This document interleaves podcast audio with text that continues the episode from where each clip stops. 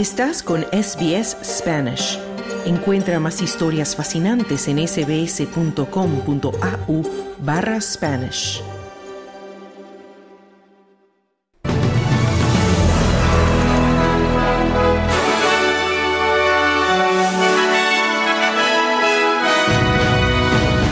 Se publica un informe demoledor sobre los contratos entre el anterior gobierno y empresas que operaban en paraísos fiscales.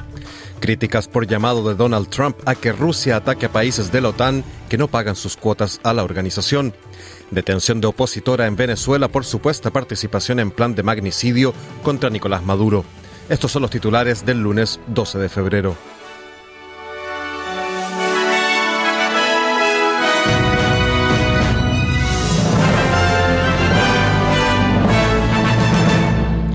Muy buenas tardes. Comenzamos con noticias nacionales. Un estudio condenatorio ha revelado que algunas empresas sospechosas de soborno y blanqueo de dinero obtuvieron importantes contratos públicos a través del Sistema Nacional de Tramitación y en paraísos fiscales.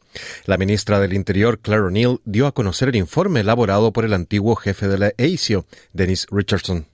Janice Richardson's re- review is released by our government today, and it is an extraordinary document. Nuestro gobierno publicó hoy el informe de Dennis Richardson y se trata de un documento extraordinario.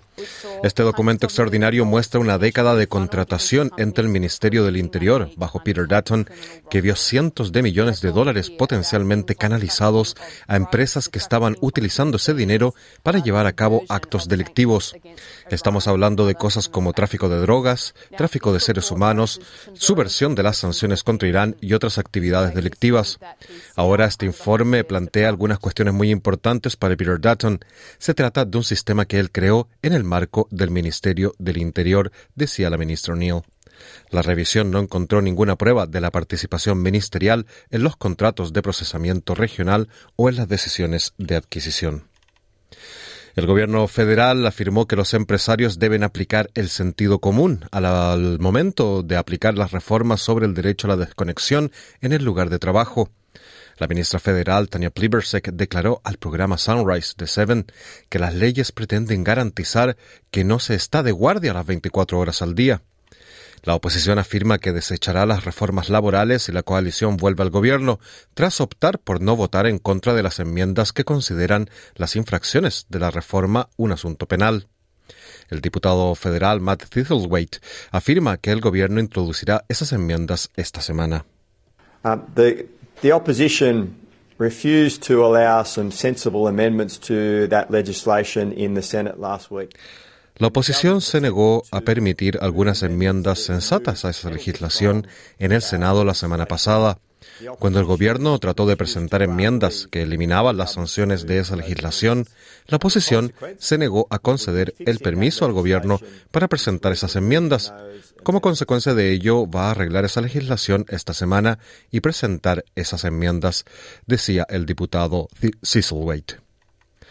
Los verdes presionarán a los laboristas para que reconsideren la desagravación fiscal como condición para su apoyo a la legislación de ayuda a la compra de viviendas.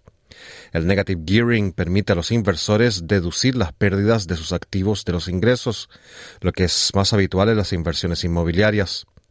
El líder de los verdes, Adam Bant, afirmó que es injusto para los compradores de primera vivienda scheme helps 0.2% of people who want to buy a home while pushing up prices for everyone else. You shouldn't have to win a lottery. El plan de los laboristas ayuda al 0,2% de las personas que quieren comprar una casa, mientras sube los precios para todos los demás. No debería tocarte la lotería para comprar tu primera casa.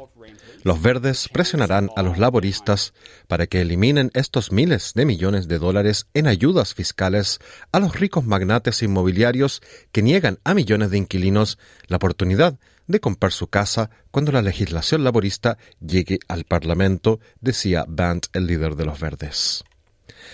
El ex viceprimer ministro Barnaby Joyce, que el miércoles fue grabado tirado en un sendero en una calle de Canberra, borracho y murmurando obscenidades, ha hablado sobre el incidente. Dijo a Channel 7 que lamenta lo ocurrido. Uh, look, I'm uh, obviously, uh, you know, I, made a big mistake. There's no excuse for it. There's a reason. And, um, you know, this a very eventful walk home, wasn't it? Mira, es evidente que cometí un grave error. No hay excusa para ello. Hay una razón y ya sabes, este paseo a casa muy agitado, ¿no? Así que, de todos modos, eh, usted sabe, yo debería haber continuado. Estoy tomando medicamentos recetados y ellos dicen, ciertas cosas pueden pasarte si bebes y ellos están absolutamente 100% en lo cierto. Y eso pasó, decía Barnaby Joyce. Tanto el primer ministro Anthony Albanese como el líder de la oposición Peter Dutton han pedido explicaciones sobre el incidente que ha puesto en duda el futuro de Joyce en la primera línea de la oposición. Vamos ahora a noticias internacionales. Egipto ha advertido de que puede suspender su tratado de paz con Israel si las tropas de ese país entran en Rafah, ciudad fronteriza de Gaza densamente poblada. La amenaza surgió después de que el primer ministro israelí Benjamin Netanyahu considerara necesario enviar tropas a Rafah para ganar la guerra de cuatro meses ya contra Hamas. Más de la mitad de los 2,3 millones de habitantes de Gaza se han refugiado en Rafah, hacinados en campamentos de tiendas de campaña y refugios gestionados por las Naciones Unidas cerca de la frontera con Egipto.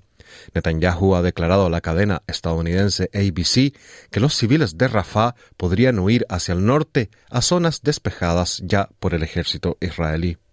Well, Rafah is a, is a very small percentage of uh, Gaza, and I think it's about 10% or 15%. I mean, the estimates area north of Gaza that has already been cleared.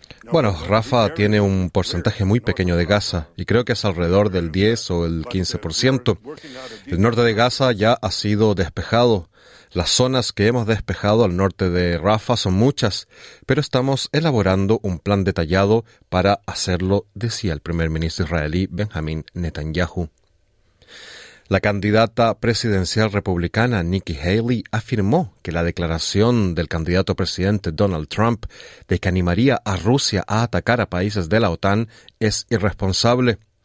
En un mitin en el estado de Carolina del Sur, Donald Trump dijo que llegaría a animar a Rusia a atacar a cualquier país miembro de la OTAN que no hubiera hecho suficientes contribuciones financieras a la alianza. Last night Trump said the most irresponsible thing. He said any country in NATO that doesn't pay their fair share, I'm going to encourage Russia to go and invade them. Now let me tell you something. I dealt with Russia every single day at the United Nations. Putin kills his opponents. Anoche Donald Trump dijo la cosa más irresponsable. Dijo que cualquier país de la OTAN que no pague lo que le corresponde, él va a animar a Rusia a que vaya y lo invada. Déjenme decirles algo. Traté con Rusia todos los días en las Naciones Unidas. Putin mata a sus oponentes, invade países libres, no es alguien con quien quieras andar de amigo, y desde luego no quieres darle el derecho a invadir a un amigo, decía la candidata republicana Haley. Según el artículo 5 del Tratado de la OTAN, si un país de la OTAN es atacado, todos los demás países de la OTAN tienen que acudir en su ayuda. Cuando era presidente de Estados Unidos, Donald Trump recortó la financiación de la OTAN y se quejó con frecuencia de que su país pagaba más de lo que correspondía. En Noticias de Latinoamérica, Rocío San Miguel, activista y experta en temas militares en Venezuela, fue detenida en ese país cuando se disponía a viajar al extranjero al ser vinculada en un plan de magnicidio contra el mandatario venezolano Nicolás Maduro, confirmó el fiscal Tarek William Saab este domingo. Saab escribió en la red social X, el arresto se produjo en virtud de una orden de aprehensión en su contra, por estar presuntamente vinculada y referenciada en la trama conspirativa y de intento de magnicidio denominada Brazalete Blanco, cuyo objetivo era atentar en contra de la vida del jefe de Estado Nicolás Maduro y otros altos funcionarios. La retención ocurre en un contexto del anuncio del gobierno venezolano de haber neutralizado cinco conspiraciones de magnicidio en que la justicia venezolana señala a militares, periodistas y activistas. Una de ellas, denominada Brazalete Blanco, en la que supuestamente está involucrada San Miguel, consistía en el ataque de una base militar en Táchira, en la frontera con Colombia, para tomar armas y asesinar a dirigentes del chavismo.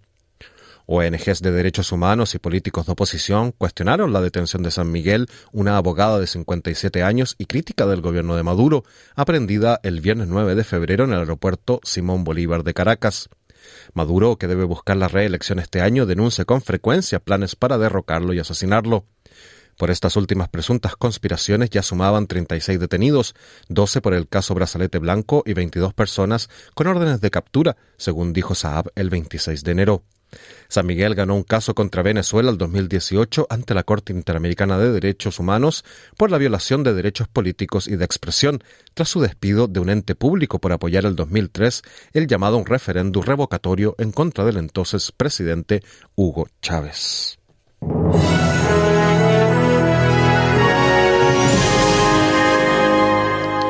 En el informe del tiempo del día de hoy, Perth estará soleado toda la jornada con una máxima de 34 grados.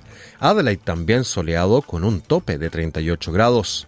Melbourne soleado toda la jornada con una máxima de 35 grados. Hobart parcialmente nublado con una máxima de 28 grados. Canberra mayormente soleado con un tope de 30 grados. Sydney iguales condiciones con mucho sol con 29 grados de máxima. Brisbane tendrá algunas precipitaciones con un tope de 30 grados y Darwin tendrá lluvias y posible tormenta con 31 grados de máxima. Este fue el boletín de noticias del lunes 12 de febrero de 2024, pero no te vayas, que de inmediato comienza tu programa de SBS Audio Australia en Español con mucha más información. Otro boletín mañana a la una. Muy buenas tardes. Dale un like, comparte, comenta. Sigue a SBS Spanish en Facebook.